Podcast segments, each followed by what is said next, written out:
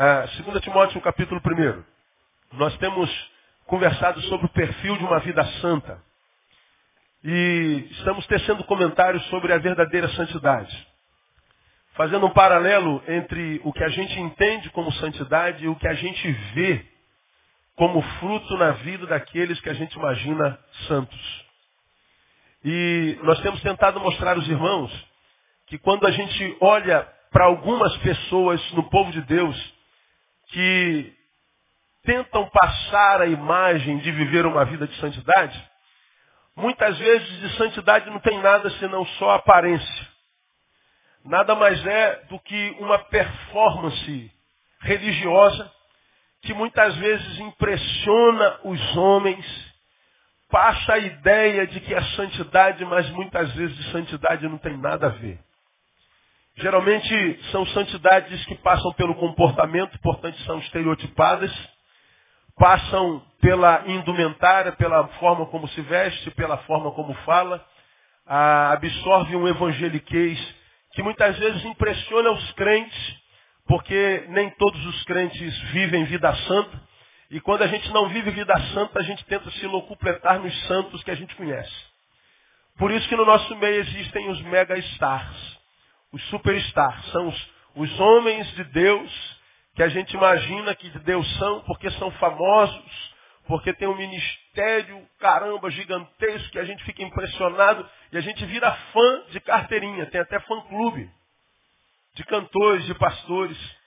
E muitas vezes a gente não percebe que o famoso, seja cantor, seja pastor, só é famoso porque paga para que a sua imagem apareça na televisão.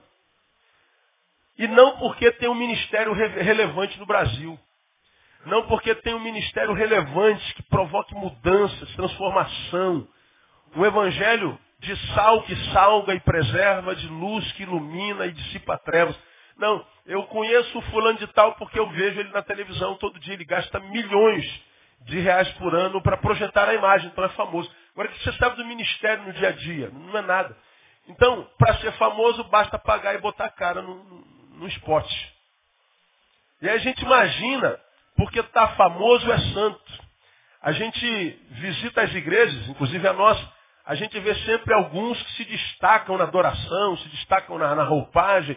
E a gente vai vendo algumas santidades, alguns crentes que são extremamente patológicas, mas tão, tão esquisitas, que é, para ser santo ele quase se desumaniza ele tem tudo menos humanidade. Ele tem tudo menos simplicidade. Ele tem tudo de forma que impressiona a um bocado de gente, mas quando a gente vai analisar o fruto, a essência, a gente não vê os frutos acompanhando a santidade.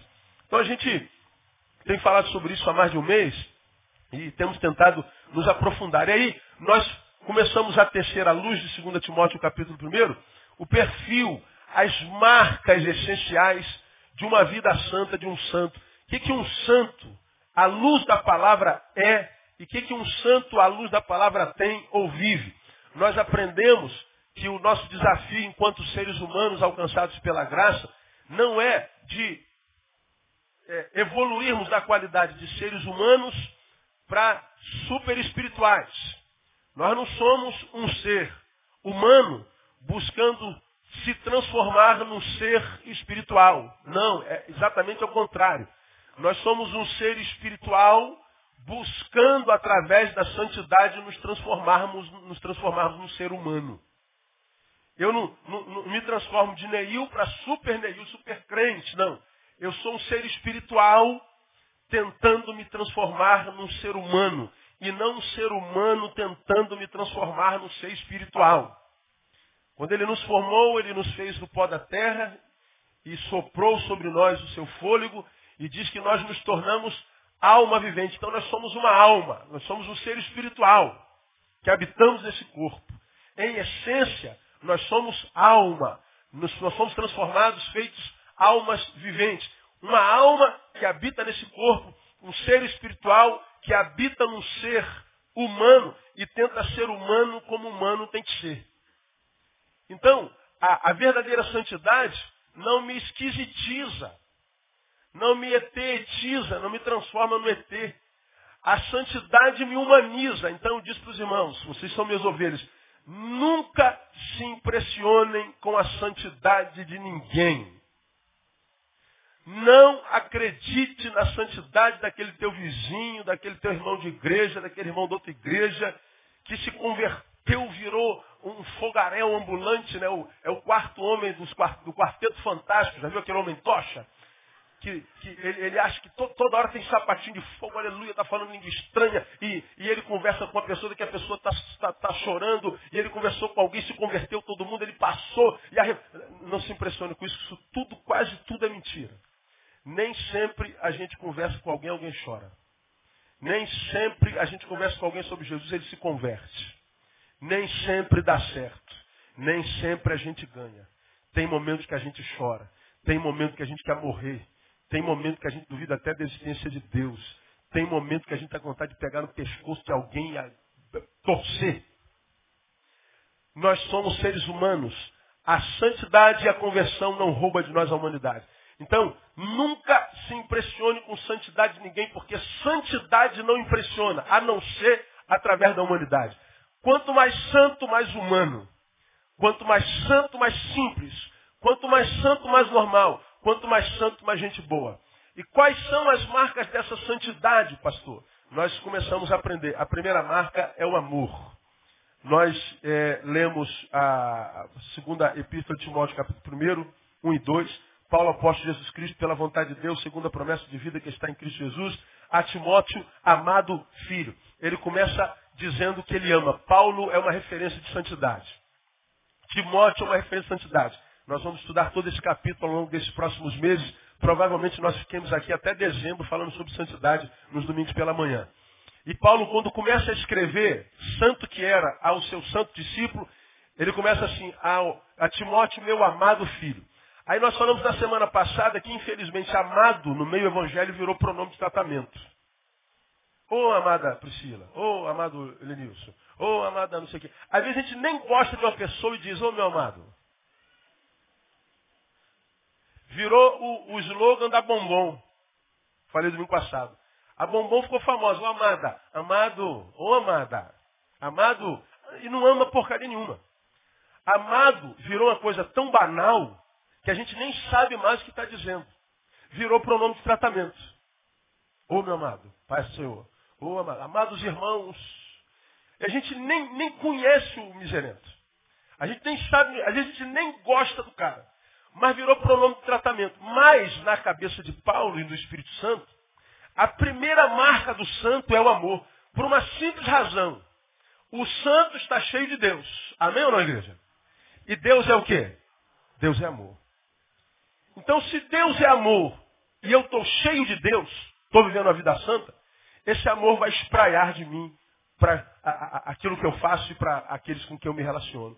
O amor é a primeira marca do santo. Então, se você se relaciona com pessoas, ou é essa pessoa, que acha que é santo, porque aprendeu na igreja que se está cheio de Espírito Santo é falar língua estranha, tiraram essa teologia da Bíblia e completamente distorcida, acredita no dom de línguas? Claro que acredita na Bíblia.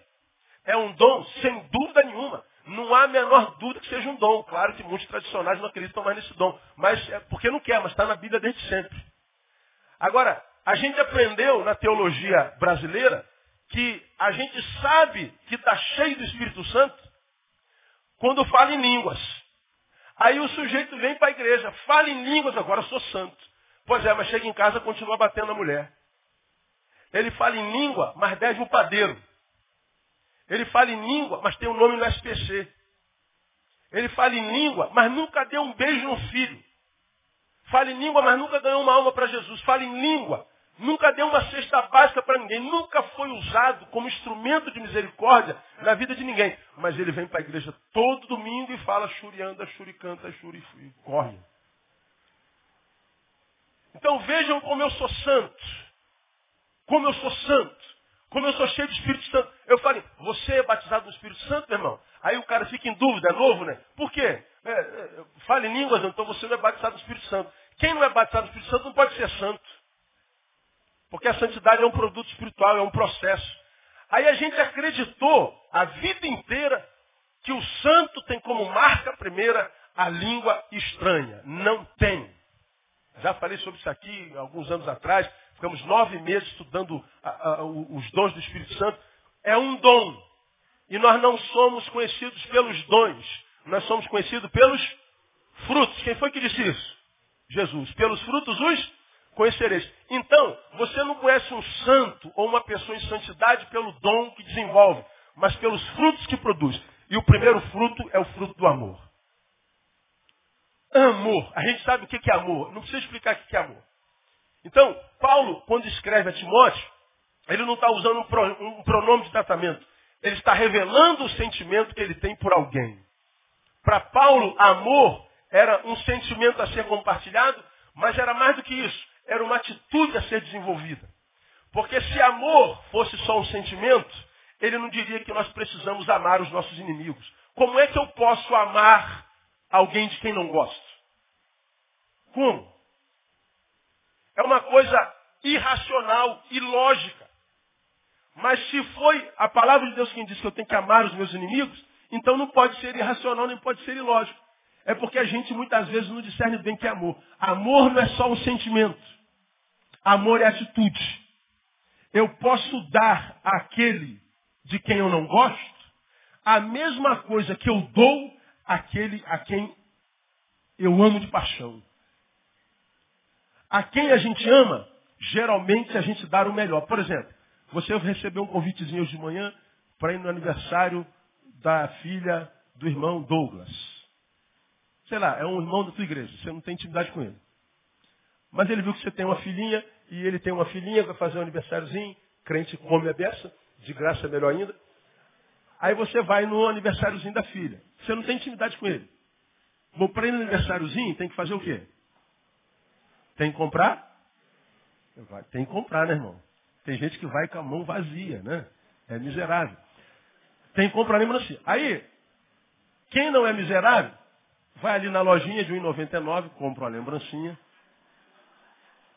Aqui, uma lembrancinha. Vai lá, filha, entrega para ela. Aí entregou a lembrancinha. Criança, qualquer coisa serve. É um conhecido, a gente dá uma lembrancinha.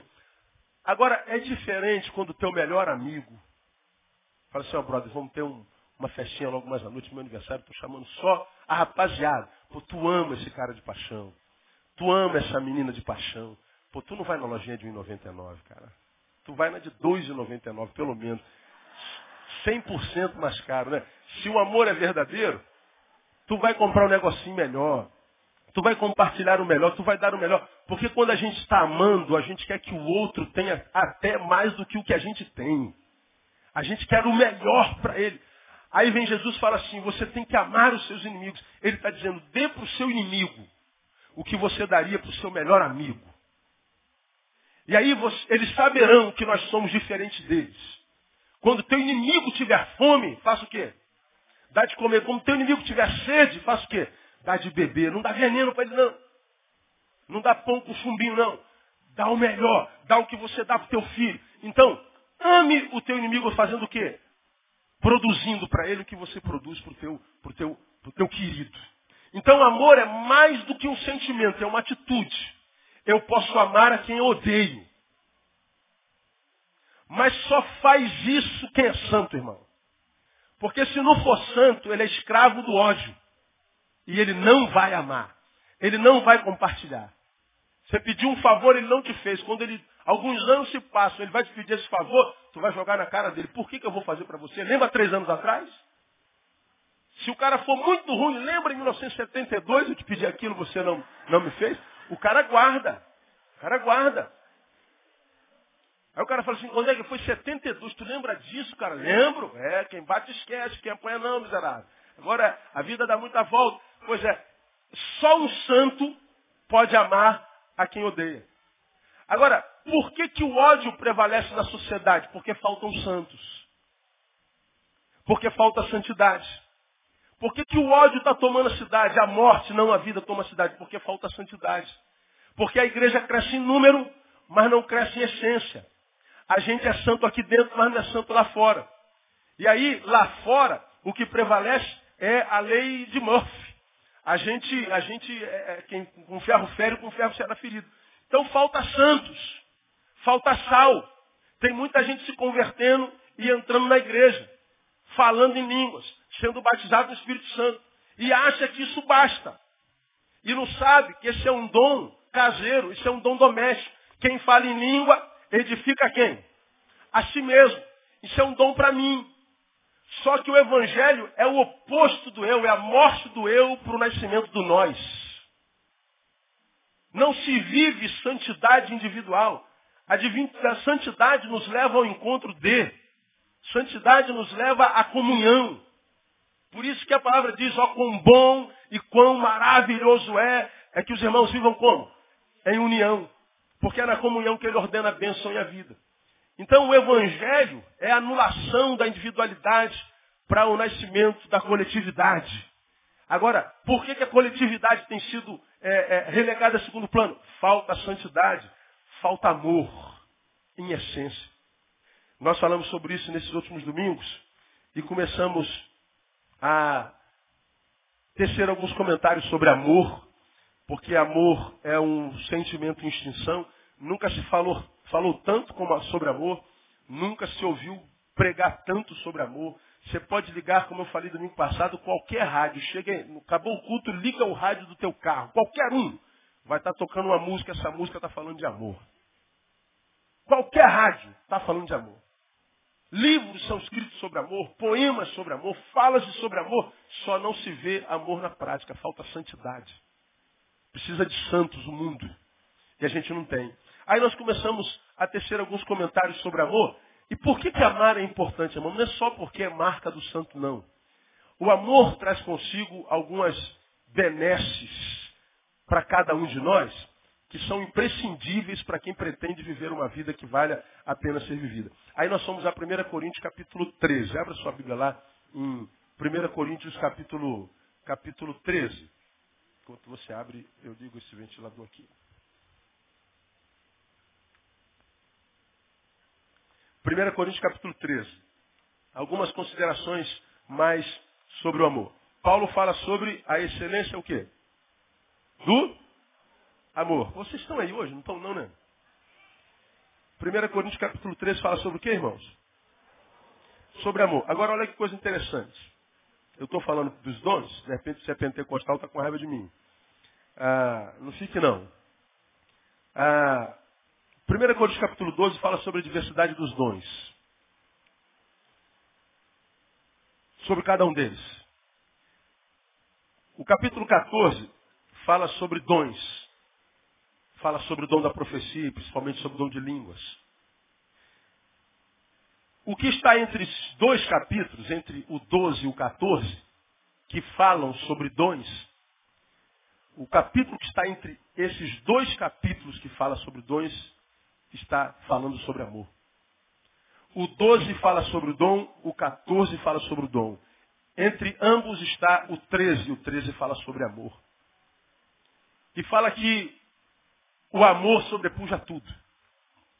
Eu não creio que esse capítulo 13 esteja entre os capítulos dos dons à toa. Claro que a Bíblia é inspirada, mas a numeração não. Essa numeração é uma montagem humana. Foi feita no cânon sagrado. Não é inspirado. Inspirado é o conteúdo. Então, na cronologia da revelação, não está capítulo 11, 12, 13, 14. Não, isso é a montagem. É o conteúdo que é a revelação. Mas eu não acredito que não tenha sido obra do Espírito conduzido os homens que constituíram o cânon, colocar o versículo 13 que fala sobre a suprema excelência do amor exatamente entre os que fala sobre o dom. Porque o dom sem amor ensoberbece. O dom sem o amor que é excelente pode transformar um excelente crente num crente soberbo. E a gente vê muita gente se escondendo atrás do dom, achando que o dom é o que Deus quer e requer de um santo. E aí, como a gente aprende na teologia brasileira, ou até norte-americana, de que a evidência da santidade, da, do enchimento do Espírito é um dom, a gente corre atrás do dom só para mostrar para os outros que a gente está cheio do Espírito. Agora, o enchimento do Espírito não é para mostrar para os outros, principalmente se esses outros são crentes. O enchimento do Espírito não é para que é, é, prove para os outros que eu sou cheio, não. O enchimento do Espírito é uma capacitação espiritual para que eu consiga ser gente como gente tem que ser, para que eu consiga ser um humano humano, para que sendo um humano humano, eu possa frutificar como tal, possa ser uma bênção. Então, o que eu não conseguiria se eu não fosse pela ação espiritual. Então a primeira marca é o amor, porque o amor em mim, ainda que eu seja um homem cheio de dons, não permitirá que eu me ensoberbeça e que me torne um crente templocêntrico, que viva dentro dos templos e a relação com o templo se torne a minha regra de fé e prática. Porque a maioria dos crentes que a gente conhece, a relação com Deus é através do templo e o serviço religioso que presta é sempre dentro do templo. Mas quando termina o culto, quando passa do domingo, a gente não vê mais os crentes. A gente não vê, a gente só vê o sal dentro do saleiro.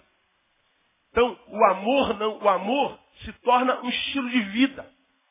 Se o amor é a marca primeira da santidade que o Espírito está gerando em mim, esse amor não tem nada a ver com o templo. Ele não tem nada a ver com religião, ele não tem nada a ver com domingo, com clero, com culto.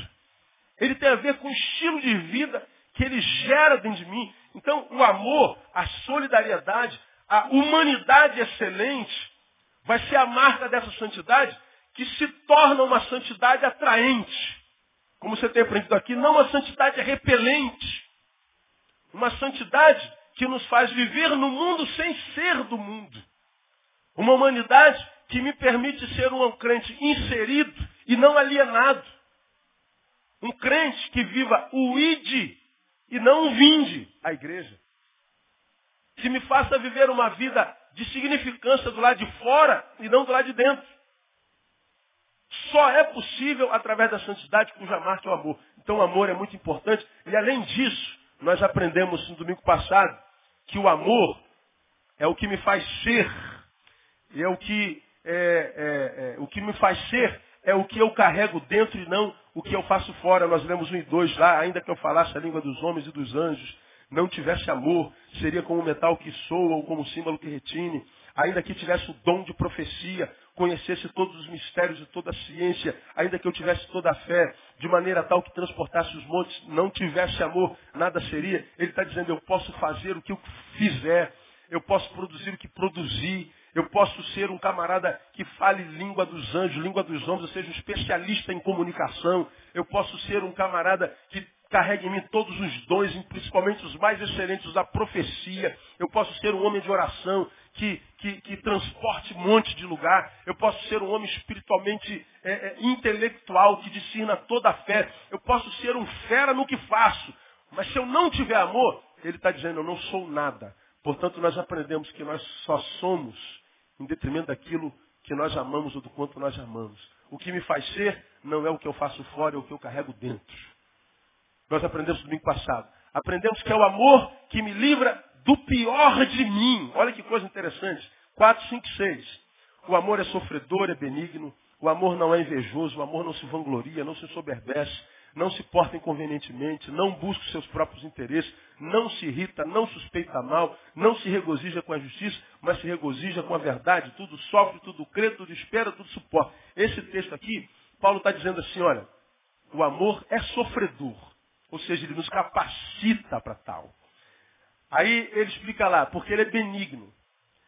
Quando eu amo, o amor produz benignidade.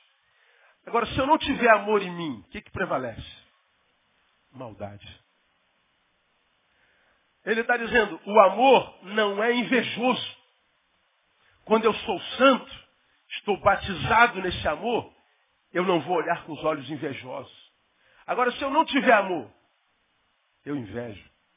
Ele vai falando da inveja, ele vai falando é, da vanglória, da soberba, a, da inconveniência, do egoísmo que busca seu próprio interesse, do, da irritação, da desconfiança, da injustiça e da inverdade, da mentira. Ele está dizendo, se nós temos esse amor, esse amor nos livra do pior que há em nós. Nós aprendemos na semana passada que todos nós temos um monstro dentro. Todos nós temos um lado ruim.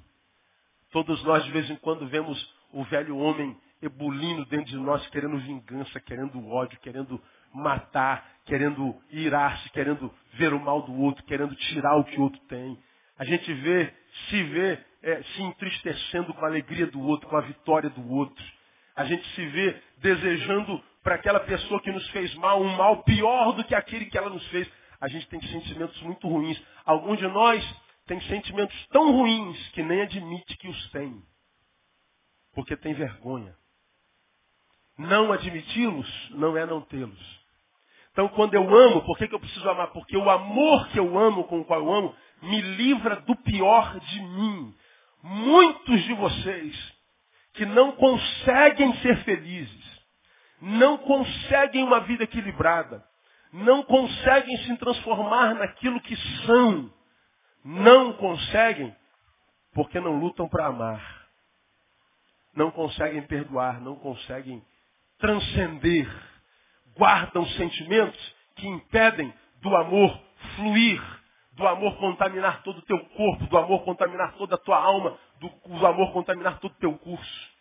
Esse sentimento que te impede de permitir o, amor fluir é o mesmo sentimento que te envenena e que te incapacita de se livrar do pior que há em você. Alguns de nós se entrega ao lado negro, se integra, se entrega ao lado ruim e nunca mais consegue voltar. A gente vê isso na prática com muita, muita frequência. Precisa aprender a amar. Aprendemos domingo passado. É o amor que me capacita para suportar as agruras da humanidade. O versículo 7 diz, tudo sofre, tudo crê, tudo espera e tudo o quê? Suporta. Quando a gente chama, por exemplo, você viu, você viu, você viu essa semana uma rebelião que teve em Campinas, lá de um presídio dos menores, os coitadinhos dos menores de 18 anos que estão lá. Barbarizaram, barbarizaram, barbarizaram, barbarizaram. Quando você vai do lado de, de fora do presídio, quem é que está lá? Quem se lembra? Quem é? As mães. As mães estão lá. Procura um pai. Você não vê. Por exemplo, vá nas cadeias públicas onde estão os homens, e você vai ver que do lado de fora, na hora da visita, estão lá dezenas, centenas de esposas. Vai no presídio feminino.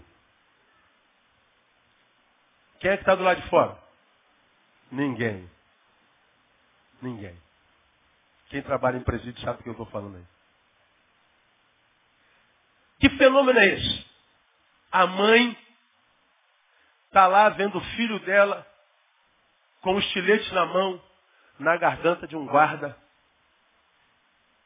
colocando o monstro que há dentro dele para fora, dizendo, eu vou matar, vou arrebentar, vou. E a mãe está ali chorando porque ama aquele monstro. É um amor que não tem explicação lógica. Você pode chegar e falar assim, mãe, aquele menino teu filho se entregou ao monstro que havia dentro dele. Teu filho está preso porque estuprou, matou uma criancinha de meses. Teu filho já matou 200 pessoas, já espancou a velhinha. Seu filho é um monstro. O que, que a mãe vai falar? É verdade, meu filho é um monstro, mas é meu filho. E eu não quero saber que tipo de filho o meu é. Eu amo porque é meu filho. Não concordo com nada que ele fez. Sou contra tudo que ele faz. Não ensinei nada disso a ele. Meu filho é um monstro, mas é meu filho. Isso é amor. Como que ela suporta esse negócio? O amor. O amor nos capacita para suportar as agruras da humanidade. Eu não sei se você já percebeu, ser humano dói. Ser humano é uma arte dificílima hoje. Deixar de ser humano é uma facilidade. Basta que te dê uma fechada no trânsito, olhe para tua cara, dê um sorriso e diga, otário. Pronto. Ó. Pô, rapaz, eu não sei se vem com vocês, brota um sentimento que eu falo assim, Jesus, amarra esse animal que é dentro de mim. Amarra esse monstro que está aqui. Amarra esse capeta que está aqui querendo tomar meu corpo. Porque ele está dentro de nós. Ele te fecha, dá rir da tua cara. Otário, pô. Tu tem vontade de ir atrás dele. Eu não sei se, se isso aconteceu com você. Você está você tá querendo ultrapassar, o cara está a 30 quilômetros na faixa de. Aí tu pisca. Buzina. Pisca não. Pô, cara, olha, olha como é que eu sou ruim, cara. Confessando aqui um pecado. Não sei como é que vocês são pastor, são ovelhas de um pastor desse. Às vezes eu me imagino numa carreta aí, aquelas fenemeias, assim, carregando 200 sacos de cimento. Aí naquela carreta, aquele carrinho pequenininho, parece um mosquitinho. Aí eu pisco, o cara não sai. Eu me vejo com a carreta passando em cima dele. O sangue de Jesus tem poder, pastor Neil. Está amarrado em nome de Jesus. É verdade. Está amarrado mesmo. Como é que a gente consegue amarrar esses monstros que habitam dentro da gente? Com santidade, com amor. Como é que a gente vai suportando as agruras, as ofensas, as injustiças? Como é que a gente vai sobrevivendo às faltas dos direitos que a gente tem?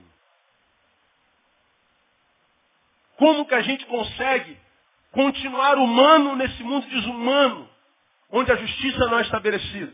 Com amor, cara. Com santidade. No momento em que a gente se encontra com o nosso desejo carnal, com o monstro que há dentro da gente, experimenta falar língua estranha e ver se ajuda. Experimenta. Nem sai língua estranha, não vontade de sair um palavrão, irmão. O que adianta é domínio próprio, que nós pregamos no domingo passado. Santidade, que é amor, que me capacita para dominar esse monstro que é em mim, que é objeto de injustiça o tempo inteiro. Você está lá, trabalhou 35 anos, quer se aposentar, não consegue porque falta um documento. E o cara diz, você tem que pegar. Mas camarada, esse documento eu perdi, foi em 1968. Eles falaram que não precisava. Se vira, cara. Aí tu leva 200 anos para se aposentar porque tu não consegue uma porcaria de um documento. Tu vai lá, o cara te atende má vontade. Tem vontade de pegar no pescoço dele. Como é que você não faz isso? Santidade. Agora, à medida que a gente vai sofrendo a injúria, a injustiça, a gente vai vendo a impunidade, a gente vê tanta desgraça, nós somos, como já temos pregado aqui, alvos de má informação o tempo inteiro, a gente só ouve desgraça todo dia, o dia todo. A gente só ouve impunidade o tempo inteiro, gente má se dando bem, gente de bem se dando mal. E a gente fica vendo, meu Deus, alguém tem que fazer alguma coisa. Ninguém vai fazer nada, o que, que vai acontecer? Não acontece nada. Aí tu vê as pessoas pirando. Nós vemos as pessoas enlouquecendo, sendo tomadas por transtornos obsessivos e compulsivos, obsessões de todas as maneiras. Você está ouvindo falar sobre as síndromes que você nunca ouviu falar a vida inteira. Cada dia aparece uma síndrome nova. Da onde que a gente é tomada por isso? Pela incapacidade de suportar a pressão. Como a gente suporta com santidade? Senão, a gente vai começando a pirar. Por exemplo, quer ver algumas pirações? Só para a gente ver, você que está aqui, ó, vive na internet com, com, com pornografia. Fala, Jeová, sangue de Deus tem poder. Você vive lá, tu senta lá no teu canal, fica vendo lá, mulher pelada, bicho pelado, fica trocando ideia, bota a câmerazinha aqui aparece nu para a mulher do lado de lá, a mulher aparece nu. Você já viu reportagem? Donas de casa estão ganhando dinheiro assim. O marido não sabe. Ela vira uma, uma, como é o nome? É, cyber, é, tem o um nome da, da, da, pornografia pelo, pelo computador. Aí o que, que acontece? O camarada está aqui, ó, tá mal no casamento. Ele começa aqui, ó, na sacanagem dele. Vicia nessa miséria. O único prazer que ele tem é aqui através da máquina. Não toca mais na esposa nem no marido. Só que o marido não sabe o que está acontecendo. É que ele está saindo da realidade para a relação cibernética. Ele está saindo da relação, da realidade indo para a virtualidade. Ele se torna um ser híbrido. Ele vai para uma relação virtual e não consegue mais viver no real. Isso é desequilíbrio. Quando a gente perde a capacidade de viver na realidade, a gente está vivendo a anormalidade. Quando a gente vive a anormalidade, a gente perde as bênçãos de Deus para a nossa vida normal. Preguei domingo passado, essa palavra trouxe muitos, muitos, muitos retornos. Por exemplo, você, quando vive uma vida dessa, você está sendo roubado de si. Você está sendo roubado, você está sendo deformado. Está se transformando numa coisa que você nunca foi e muito menos Deus pensou que seria. Você foi roubado de você. Quando Deus vem para te abençoar, te procura em você e você não está lá. Ele vem procurar o Neil e vem até o Neil, mas o Neil não está no Neil. O Neil foi sequestrado. O Neil que ele sonhou que eu fosse não existe mais. Eu agora sou um ser virtual. Eu sou um ser anormal. Eu sou um ser irracional. Quando um ser racional começa a viver uma vida irracional, portanto ele está vivendo uma vida doente. Nunca viverá uma vida normal. Como é que a gente vence? Porque a gente está sendo bombardeado por isso o tempo inteiro.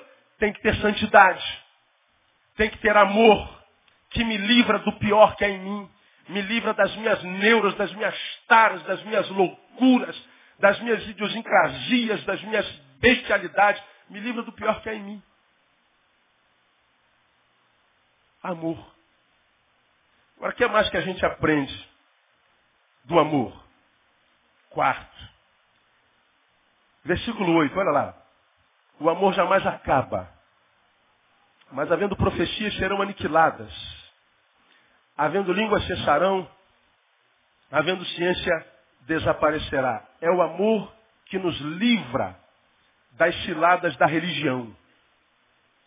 É o amor que nos livra das ciladas da religião. Primeiro ele começa, o amor jamais acaba. Depois ele diz, havendo profecias, o que, que vai acontecer com as profecias? Lembra para mim. Serão aniquiladas. E as línguas, o que, que acontecerão com elas? Cessarão. E a ciência, a sabedoria, o que, que acontecerá? Desaparecerá. A única coisa que não vai acabar é o quê? O amor. O que, que ele está dizendo aqui? Portanto, toda prática religiosa tem prazo de validade. Ele está dizendo que mesmo os dons que eu tenho, posso não ter mais ou posso deixá-los inertes. Tudo que me vem através da experiência religiosa, me vem e me faz muito bem. Mas ele está dizendo, em mim, sem amor, não vale nada. O texto todo fala sobre isso. E mais, se eu faço da religião ou da prática religiosa e litúrgica a minha razão de vida, eu posso viver sem razão. Porque isso acaba. Agora ele diz, se o amor é o que me move, se o amor se transformou no que eu sou e eu me transformei no amor, ele está dizendo o amor jamais acaba, vai ter razão para viver até a tua vida acabar no nome de Jesus. Quem ama não fica sem razão para viver. Agora, quando eu falo que o amor nos livra das ciladas da religião, é muito simples. Olha para o teu lado. Veja quantos super santos você conheceu que hoje não estão mais aí. Veja quantos superstar da fé que você idolatrou, que te abençoou a beça, me abençoou a beça, hoje está perdido no caminho.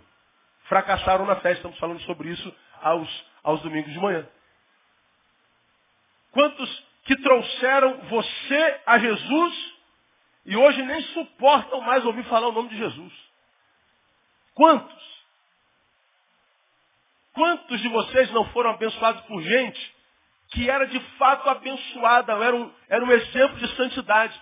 Mas por alguma razão foi tão machucado na igreja, tão machucado na religião, se decepcionou de uma forma tão incomensurável, que hoje ele não suporta mais falar o nome da igreja. Somos, em média, segundo o IBGE, 33 milhões de crentes. Somos, em média, 40 milhões de ex-crentes. Por quê? Decepcionados com a religião. Porque com Deus a gente pouco se decepciona, e quando a gente se decepciona com Deus, se decepciona não com Deus, mas com a forma que nos ensinaram a olhar para Deus. Ah, pastor, eu estou, eu estou chateado com Deus porque Deus permitiu que minha mãe morresse. Se Deus fosse justo, pô, mas da onde está escrito que Deus não deixaria a mãe morrer? Onde é que está escrito que você seria aprovado em todo concurso público que fizesse? Onde é que está escrito que a gente não seria alcançado pela dor, pela frustração? Onde está escrito que a gente venceria sempre? Onde está escrito que a vitória diante dos homens é a vitória diante de Deus? Então, nossa decepção, a priori, não é com Deus, mas a forma como a gente lida com Ele. A forma como a religião pintou Deus para nós é que é equivocada.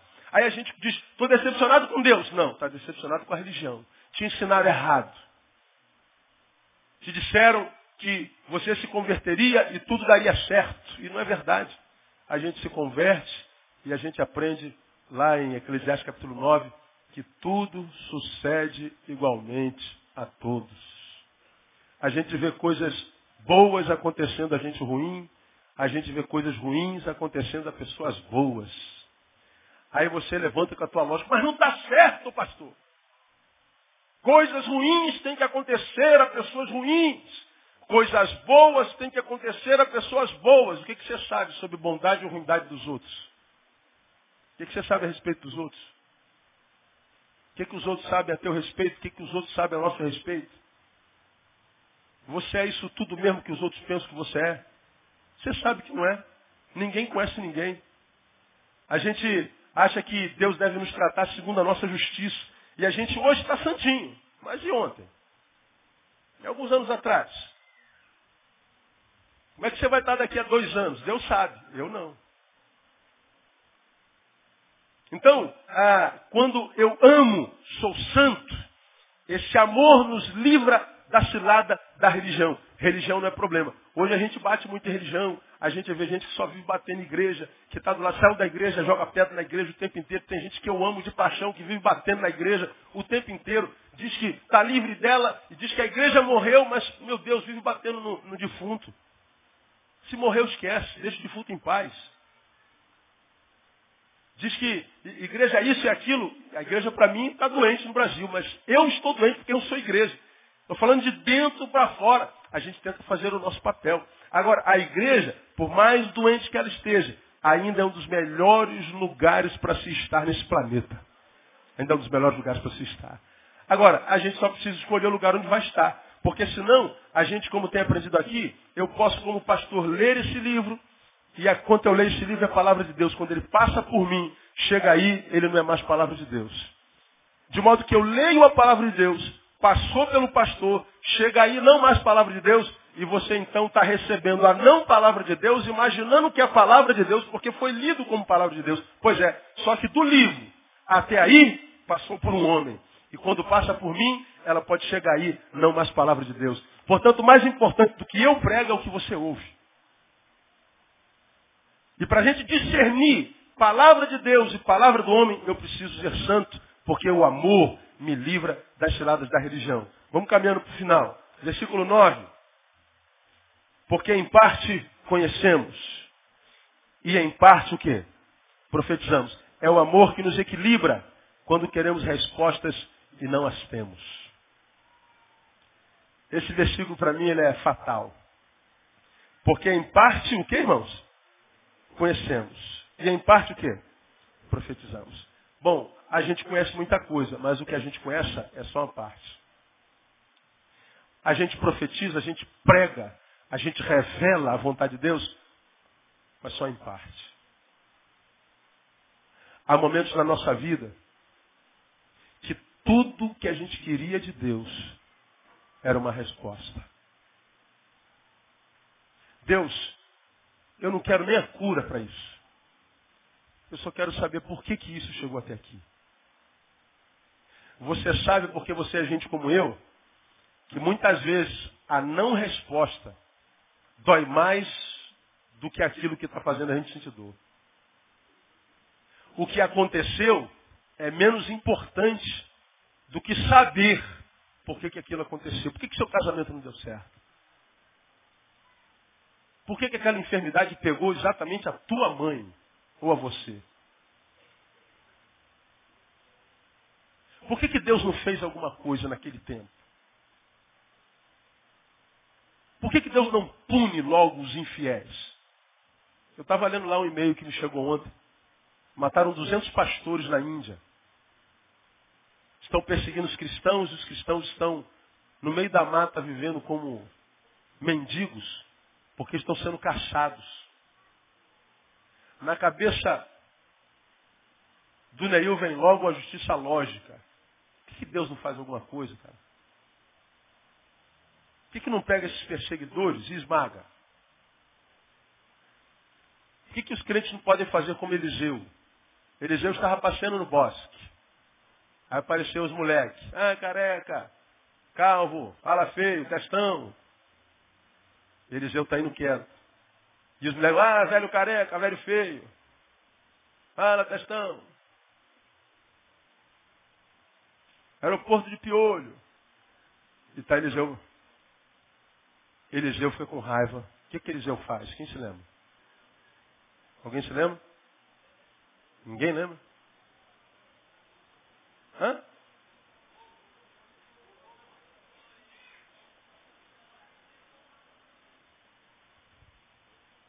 O que, Eliseu fez, pastor Isaías? Conversamos ontem, né? Que o Senhor vos amaldiçoe. Depois dessa palavra, o que aconteceu? Saiu uma ursa do mato. Matou quantos? 40. Meu Deus. Chamou o cara de tobogã de piolho.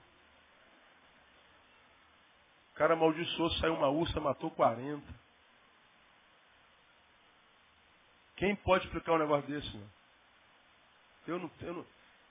Aí eu falo, eu falo assim, pô senhor, também já é demais, pô. Você é moleque, moleque não sabe o que fala mesmo não, cara.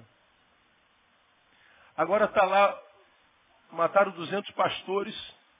Não podia um pastor daquela falar assim, ó, que o Senhor te amaldiçoe. E sair um esquilo e morder pelo menos o, o dedinho mindinho do, do, do perseguidor. Não acontece nada. Aí eu fico aqui, pô, cara, Deus, não dá para te entender, cara. Não dá, cara. Não dá para te entender. Às vezes tu parece que não sei, cara. É, não dá. Sento para tentar entender Deus, eu piro, cara. Eu piro. Deus, se eu fosse o Senhor, não ia agir assim, não. Isso está errado. Mas na mesma hora, eu me coloco no meu lugar e digo assim, Neil, você não sabe nem o que vai acontecer daqui a 10 minutos, cara. Você é um espirro na história. Acabou, minha vida acabou. Lá em Eclesiastes diz que vaidade de vaidade, tudo é vaidade. Sabe o que é a tradução da palavra vaidade? Vaidade é bafo. Você é uma. Quer entender o que, Neil? Você quer entender o que? Me permite a baixar o nível aqui um pouquinho? Toda vez que eu questiono Deus, sou tentado questionar, eu não questiono. Eu sou tentado entender por que, que o câncer apareceu naquela irmã que sempre foi fiel. Essa irmã só tinha que durar 200 anos. Agora aquele assassino estuprador levou 70 tiros e sobreviveu. Não tinha nem mais lugar para entrar bala, o miserável sobrevive. Eu não entendo. Eu, eu, eu, eu queria entender. Toda vez que sou tentado, eu me lembro, estava no quartel, cara, conversando com alguém sobre respostas. Aí ele mudou de assunto completamente, cara. O negócio é feio, irmão. Escuta aí. Neil, você já viu fezes de vaca? Falei, cara, isso... ele está falando de resposta, tem que falar de fezes de vaca, meu? Falei, já, cara, fui criado no Jardim Novo, cuidei de cavalo, de vaca. Como são as fezes da vaca? Você conhece essa, não conhece? Aí a vaca, quando defeca, olha que palavra bacana. Aí cai aquele toletão assim, já viu? Pá. Que isso? Onde é que o pastor vai, né? É coisa, então você conhece. Você já viu é, não, fezes de cavalo? Já cavalo é do tamanho da vaca, não é? Como é? Aí são as bolinhas maiores assim, mas É aquele, aquele, aquele plástico também? Não, não. Cai umas bolinhas assim, desse tamanho. Ah, então você conhece fezes de cavalo. Fezes de cabrito, você já viu? Já. É uns carocinhos de feijão. Desse tamanho, pequenininho. Ah, então tu já viu. Fezes humanos. Ah, ela é compridinha assim e tal. Muito bem. Para onde é que esse cara quer chegar? Por que, que a vaca faz desse tamanho, o cavalo desse tamanho, o cabritinho desse tamanho e o homem compridinho? Não faço a menor ideia. Aí ele falou assim, pô, você não entende de cocô. Você quer entender as coisas de Deus, cara?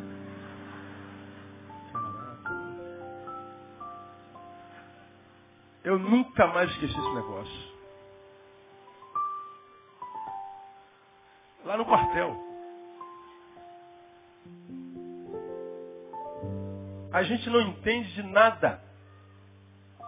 E quer saber por que o que aconteceu, aconteceu daquele jeito. A gente quer respostas. Por que eu não passei na prova? Não te interessa. Eu não quis que você passasse, dá licença. Por que, que Deus não curou? Porque eu sou Deus. Curo o que eu quiser. Agora, o teu Deus é racional. Existe uma razão para ter acontecido como aconteceu. Só que não cabe a você entender. Você é um sopro, você é um bafo. Nada, você é nada. Pô, mas eu preciso de resposta. Não precisa não, você precisa ser santo. Você precisa aprender a amar. Porque é o amor que nos capacita para vivermos sem respostas. Viver sem resposta é viver na fé. Porque, como eu já preguei aqui, a maior resposta que eu gostaria de ter e não consigo ter é como Deus consegue continuar amando um ser como eu. Como é que Deus não desiste de você? Que desiste dele o tempo inteiro. Que questiona o amor dele o tempo inteiro. Jesus morreu na cruz, a gente questiona o amor dele o tempo inteiro. Ele já mandou o filho, unigênito, para morrer, e eu fico questionando a Deus, por que minha unha encravou? Por que, que minha unha encravou, Senhor? Tu não me amas, cala a boca, meu filho. Quando a gente vive vida santa e ama, a gente vai, irmãos, como pregou o Caio aqui uma vez, a gente vai andando, chorando, chorando e andando, andando e chorando, chorando e andando, que a gente não pode parar. A gente está chorando e Senhor, está doendo, eu estou agonizando, mas eu sei que Tu és bom, perfeitamente bom, e que a Tua vontade é perfeita. Louvado seja o Teu nome. Senhor, eu sei que está doendo, mas toda dor tem prazo de validade. Isso é santidade. O santo ama. Quando a gente ama, ama porque ele nos amou primeiro. Então é uma relação de amor. Na relação de amor, a gente se desapega da necessidade do sucesso. A gente se desapega da necessidade do reconhecimento. A gente se desapega das circunstâncias. A gente se torna mais ou menos como Jó. O Senhor o deu, louvado seja o nome do Senhor. O Senhor tomou, continua sendo louvado o nome do Senhor. Isso é santidade.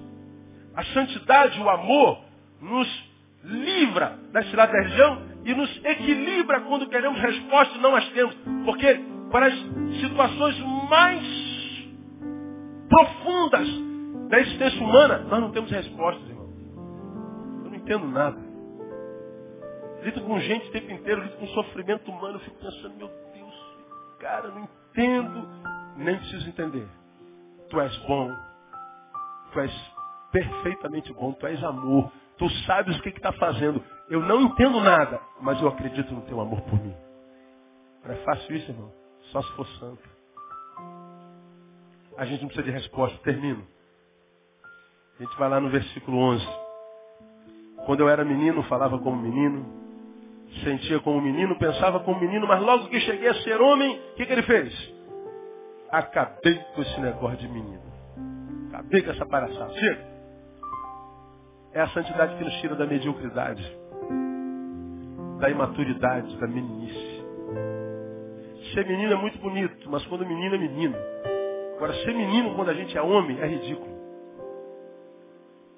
Tem crente que tem um menino dentro que se recusa a crescer, não cresce de jeito nenhum.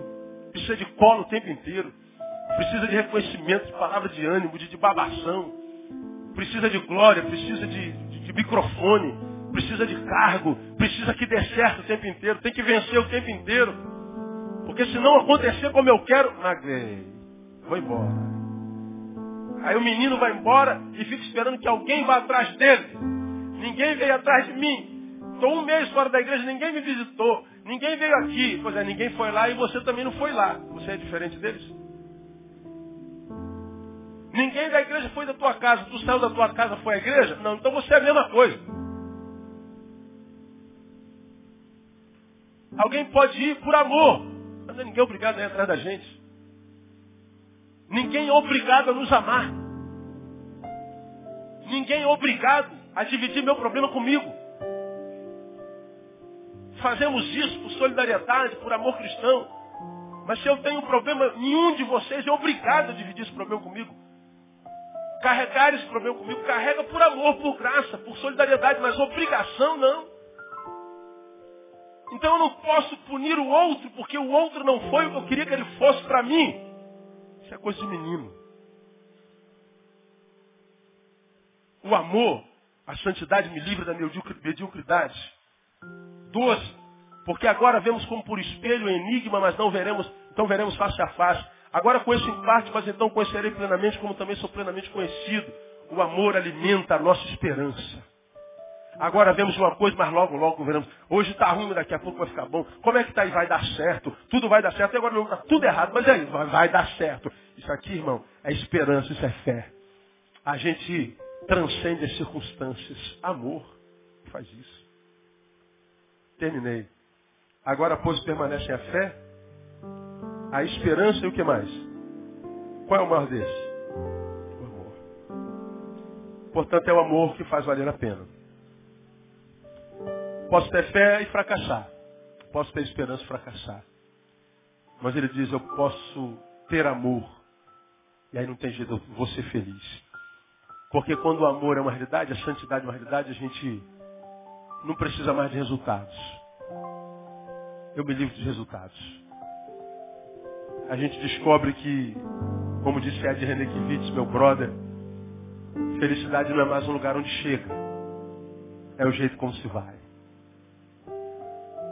A alegria de viver não se estabelece no lugar onde a gente chega, mas no simples fato de eu estou indo.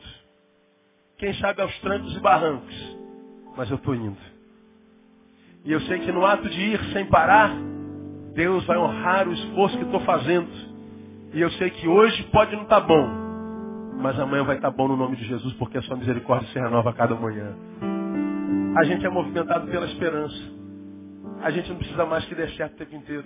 Meu time pode ser campeão, meu time pode ir para a segunda divisão, como aconteceu com o meu. A vida é uma roda gigante. Um dia eu estou aqui em cima, mas outro dia eu estou aqui embaixo. Quando eu estou aqui em cima, olha, não se soberpeço, porque amanhã você pode estar embaixo. Verdade. Então fico humilde. Mas se estiver aqui embaixo, também não seja um medíocre, porque ninguém fica embaixo para sempre. Amanhã você vai estar bem. Deixe que zombem de você. Deixem que sorriem de você. Deixem que façam chacota com você. No lugar da tua vergonha. Vai vir dupla honra no nome de Jesus. Agora, isso é para quem é santo. Pode aplaudir o Senhor se for para ele.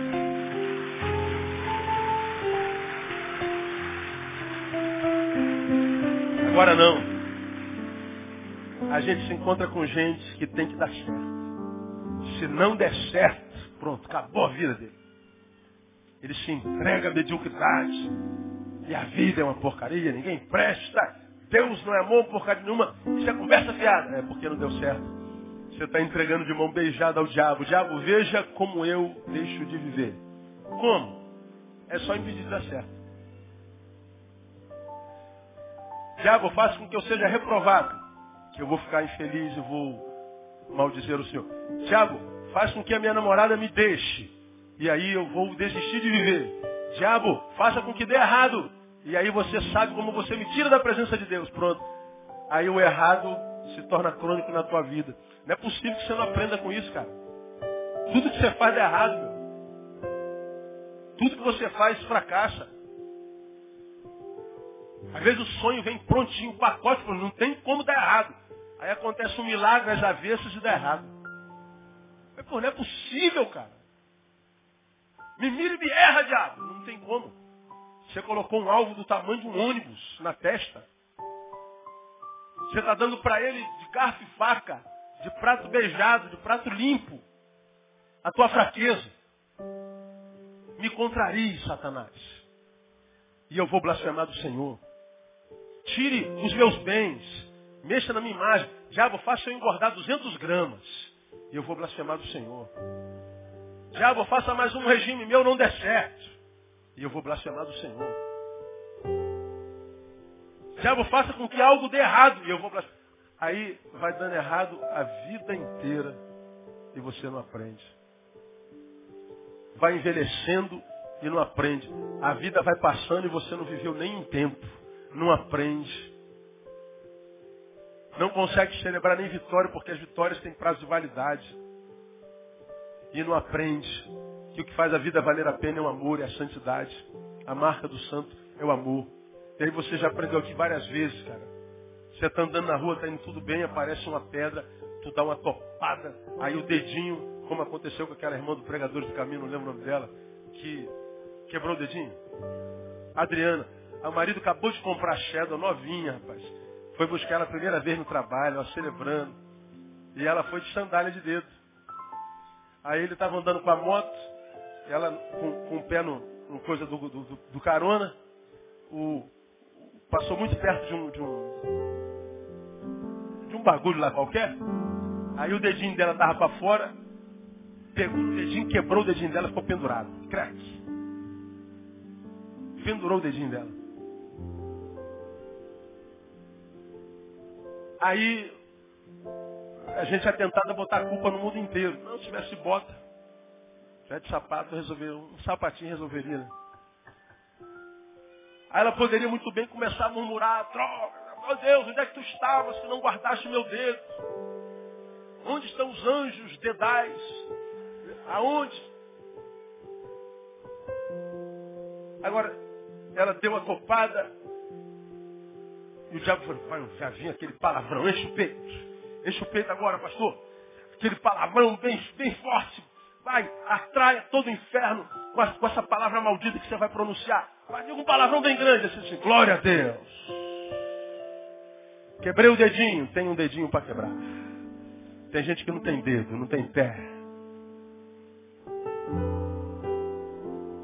Roubaram meu carro. Ah, desgraça. Cara, você tem um carro para roubar, o seu Zé Mané. Você conseguiu comprar um carro. Da mesma forma que você conseguiu comprar esse, Deus vai te dar dinheiro para comprar outro. Ah, pastor, apareceu um caroço no meu seio. É o mesmo Deus que deu seio, tem poder para tirar esse caroço. Você tem um seio para ter caroço, você tem saúde. Se você, quando ganha da glória a Deus, quando perde da glória a Deus, imagina, seja lógico, Pô, cara, tudo que eu faço com esse cara, esse cara glorifica o Senhor, meu. Tudo esse homem da graça. Gratidão é a marca desse camarada. Eu, se eu toco nele, ele dá graça. Se eu passo longe dele, ele dá graça.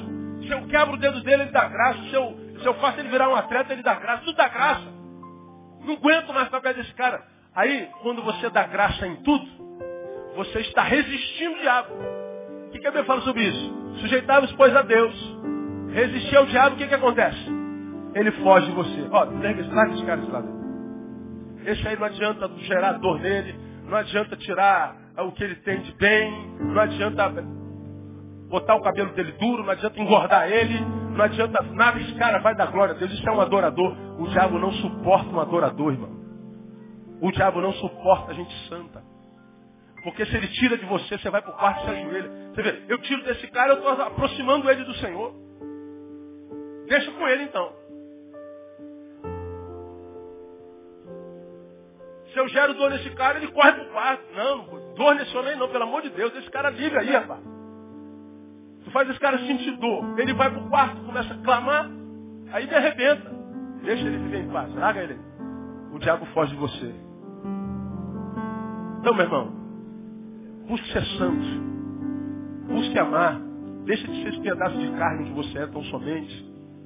Deixa de ser esse ser humano menino que precisa que tudo dê certo o tempo inteiro, mesmo que você saiba que não dá certo o tempo inteiro para ninguém. Deixa de ser refém de resultados. Diga ao Senhor, Senhor, me leva-me além. a, um, a, um, a, um, a uma experiência mais profunda contigo.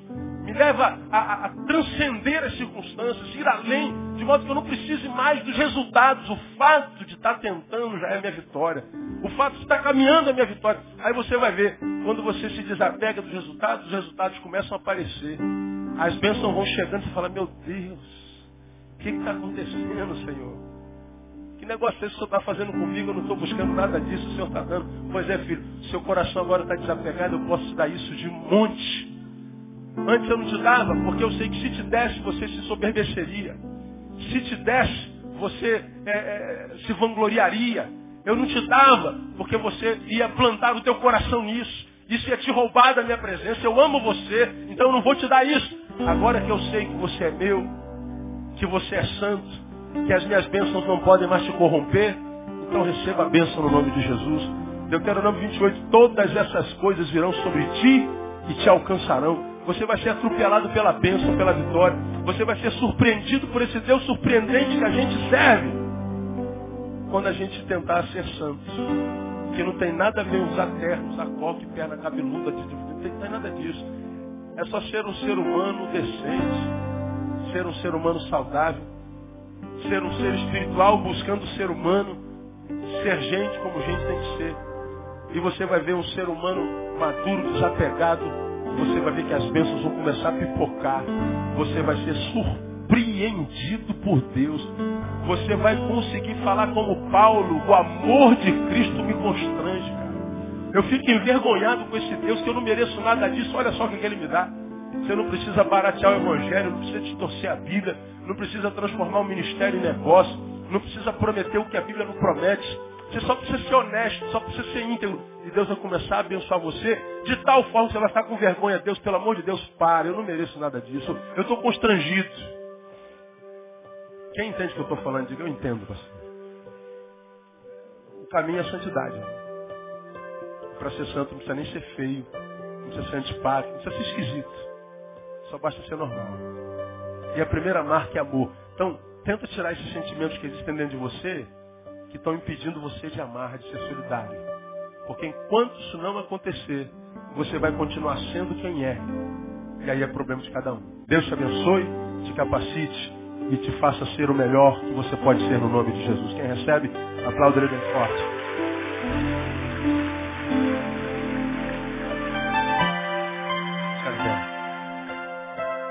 Aleluia.